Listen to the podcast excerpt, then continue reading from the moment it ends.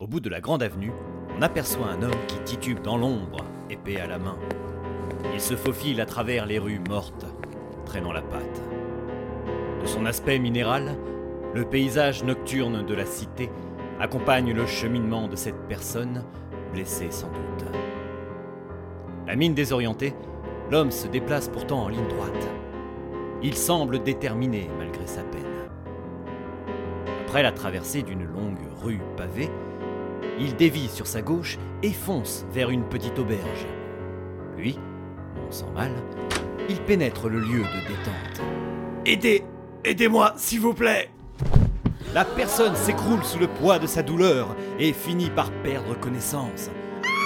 Une femme s'épouvante et s'époumonne en regardant le corps ensanglanté de cet homme, dont l'habit de mousquetaire du roi renforce la conviction des clients selon laquelle une funeste bagarre vient juste d'avoir lieu. Appelez la garde lance l'aubergiste, niché derrière son comptoir. Damoiselles et damoiseaux s'agitent, troublés par ce tableau inhabituel. Plusieurs tours de sablier plus tard, un autre homme entre dans l'auberge. Au fardeau bec et allure prévenue, il se précipite vers le mousquetaire qui, heureusement, a commencé à reprendre ses esprits. Un peu, avec difficulté. Police spéciale du roi, commissaire Maigret, laissez-moi faire. Le monsieur portant chapeau soulève, en même temps qu'il s'adresse à la clientèle alentour, le malheureux qui croule encore sous la souffrance et l'effort. Que vous est-il arrivé, mon vieux? Aidez Aidez-moi Oui, on va vous transporter. Les secours arrivent. À boire On lui apporte de l'eau et quelques dattes afin qu'il se requinque. Au bout d'une petite demi-heure, l'homme parvient à s'asseoir sur un fauteuil style Louis XIII. Il peut à présent s'exprimer avec plus d'aisance. Vous allez mieux? Oui, ça va mieux. Dites-moi, comment vous appelez-vous? Je m'appelle Athos et je suis un mousquetaire du roi. Athos, le célèbre mousquetaire Et quoi Vous vous êtes battu? Oui. Athos regarde son vis-à-vis. Il se met à pleurer. Subito, une femme criant Un homme est mort Un homme est mort se fait entendre de la rue. Stupeur dans la salle. Maigret se précipite vers l'extérieur. De la porte d'entrée de l'auberge, il entrevoit au loin une carriole de la police des faubourgs et distingue, à l'arrière du véhicule, un homme portant une tenue de mousquetaire, lui aussi, horizontale et immobile.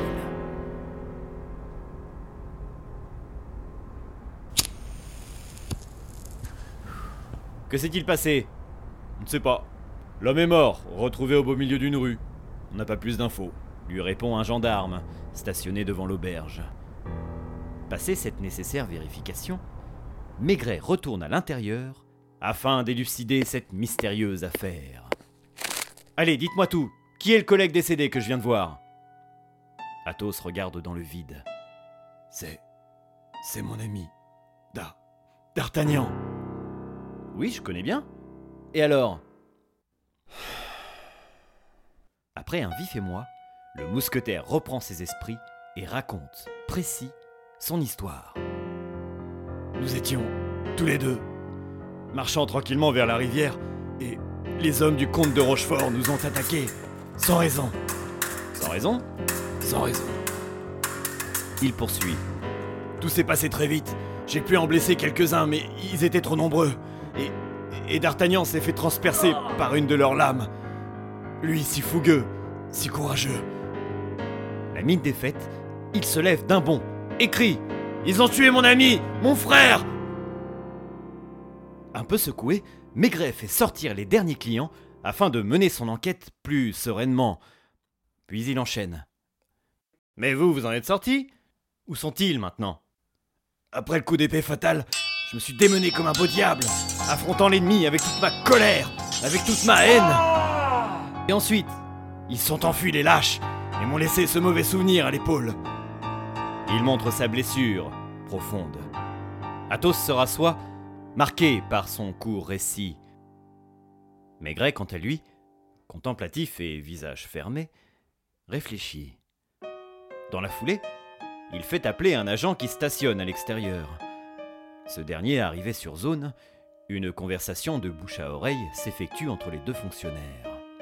Après quoi, l'agent subalterne quitte les lieux, le pas décidé. En partant, il ouvre malgré lui la porte aux médecins et infirmiers venus prodiguer les premiers soins aux blessés. Si vous pouvez le soigner ici, c'est bien. Pragmatique, Maigret souhaite achever cette entrevue dans des conditions optimales pour lui. Le personnel médical s'active. Et Athos se lamente. Il m'a tellement donné, toujours présent dans les moments compliqués. Le cœur sur la main, quoi qu'il lui en coûtât. Je n'oublierai jamais les moments passés en sa compagnie. La soirée continue sa route, et notre homme n'a pas le cœur à s'arrêter. Il raconte avec moult détails l'amitié, les beuveries, l'insouciance. Bref, son histoire avec celui qu'il appelait affectueusement son Gascon. Tous ces combats livrés avec panache, ces victoires remportées à la faveur d'un esprit de conquête et de solidarité qui, toujours, inspirèrent chacune de leurs actions, chacune de leurs pensées. L'horloge tourne et le face-à-face se prolonge. Maigret écoute les paroles d'Athos avec une certaine empathie. Un réflexe professionnel l'amène aussi à les analyser. Puis, au détour d'une anecdote, il revient gentiment à son intrigue. Mais, dites-moi, je, je crois savoir que les mousquetaires sont réquisitionnés pour le siège de La Rochelle, n'est-ce pas? Euh. Oui, nous devions nous y rendre. Poitiers était notre dernière ville étape avant La Rochelle. Qui menait votre groupe? D'Artagnan. Nous devions rejoindre les autres et. Oui, c'est lui qui avait la charge du commandement de la section. Hmm. Tirant sur sa pipe, Maigret contemple Athos, assis face à lui, alors que le personnel médical s'éloigne, leur travail de retape achevé. Vous savez, il était. La porte s'ouvre. Le policier de tout à l'heure s'invite et glisse quelques mots à l'oreille de son supérieur. Puis, il quitte les lieux pour la seconde fois. Maigret se balance sur son siège. Hmm. Vous me confirmez qu'il était le chef, c'est bien ça? Euh, oui. Eh bien, nous avons un mobile. C'est-à-dire Pour le meurtre que vous venez de commettre sur votre très cher ami d'Artagnan. L'atmosphère se glace, d'un coup. C'est une blague? Non. Mon collègue vient de me confirmer ce que je savais a priori. Il n'y a aucun homme du comte de Rochefort à Poitiers. Ils ont tous été réquisitionnés à La Rochelle pour le siège. Non, ce n'est pas vrai Maigret, accusateur, montre du doigt l'épaule bandée d'Athos. Cette blessure représente la dernière signature de D'Artagnan, et j'en aurai la preuve, croyez-moi. Athos se lève brusquement. Il ne tient plus en place. Vous délirez Vous vouliez l'éliminer Comment Et pourquoi? Trop talentueux, trop beau, trop tout, c'est ça? Racontez-moi donc comment on détruit une si belle amitié en quelques secondes. Non, non, c'est faux Comment osez-vous m'accuser? Moi, Athos Maigret ne se laisse pas démonter et appelle la garde. Janvier, Lucas, venez ici Effrayé, Athos de son bras valide saisit son épée posée à proximité, avec laquelle il menace désormais son perspicace interlocuteur. Ne bougez pas Attentiste, Maigret ne pipe mot. Athos, larmes aux yeux, le toise comme on regarde sans aucune pudeur sa mauvaise conscience, peuplée de nuages menaçants, prêts à éclater à la moindre secousse. Puis il jette son dévolu sur la fenêtre de derrière. En un rien de temps, il traverse la petite salle et enjambe cette sortie de fortune avec toute la force qui lui reste. Enfin, deux collaborateurs de Maigret surgissent du dehors. Mais trop tard. Dépêchez-vous, il est parti de ce côté. Ramenez-le moi. Athos se précipite sur l'une des artères qui bordent la rivière, s'engouffre sur le quai le plus proche et longe rapide le cours d'eau. Il réussit presque héroïquement à garder une verte foulée propre à semer ses poursuivants. Après une errance de quelques centaines de mètres, il croit déceler un peu plus loin un endroit discret, peut-être la cachette dont il a besoin. Allez, encore un petit effort. Il enjambe un muret et se retrouve tout près d'un bateau de pêche. Mais, au moment de s'engouffrer à l'intérieur pour s'éclipser opportunément, il se fait surprendre par deux hommes qui jaillissent de la cabine de l'embarcation. Ces deux hommes, il les connaît bien. Qu'est-ce qui t'a pris? lui dit l'un. Tu n'aurais pas dû, continue l'autre. Aramis, Porthos, qu'est-ce que vous faites là? On veut comprendre, raconte-nous. Maintenant. Mais, mais j'ai rien fait Allez, pas à nous. Dépêche-toi. Athos, honteux, se met à table. Il sent qu'il n'a pas le choix. Je.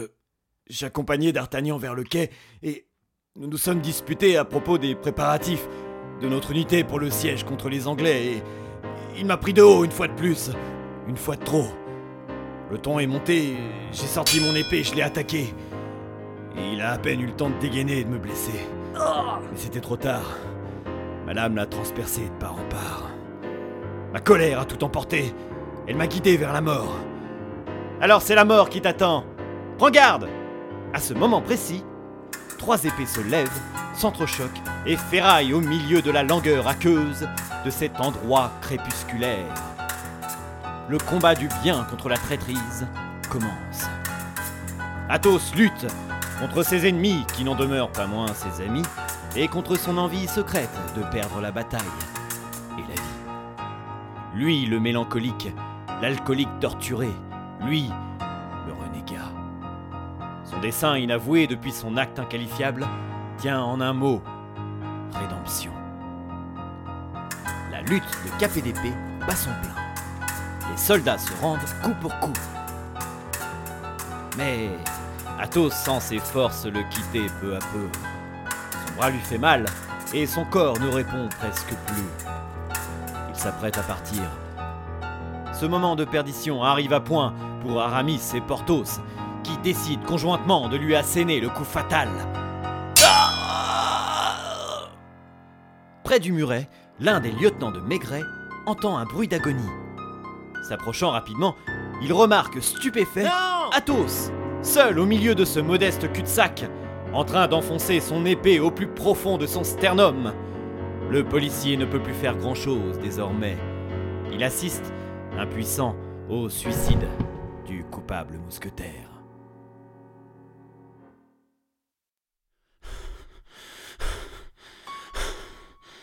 Avant de s'évanouir pour de bon, alors qu'il gît sur le sol humide, une vision, sortie une fois de plus de son imaginaire tourmenté, apparaît.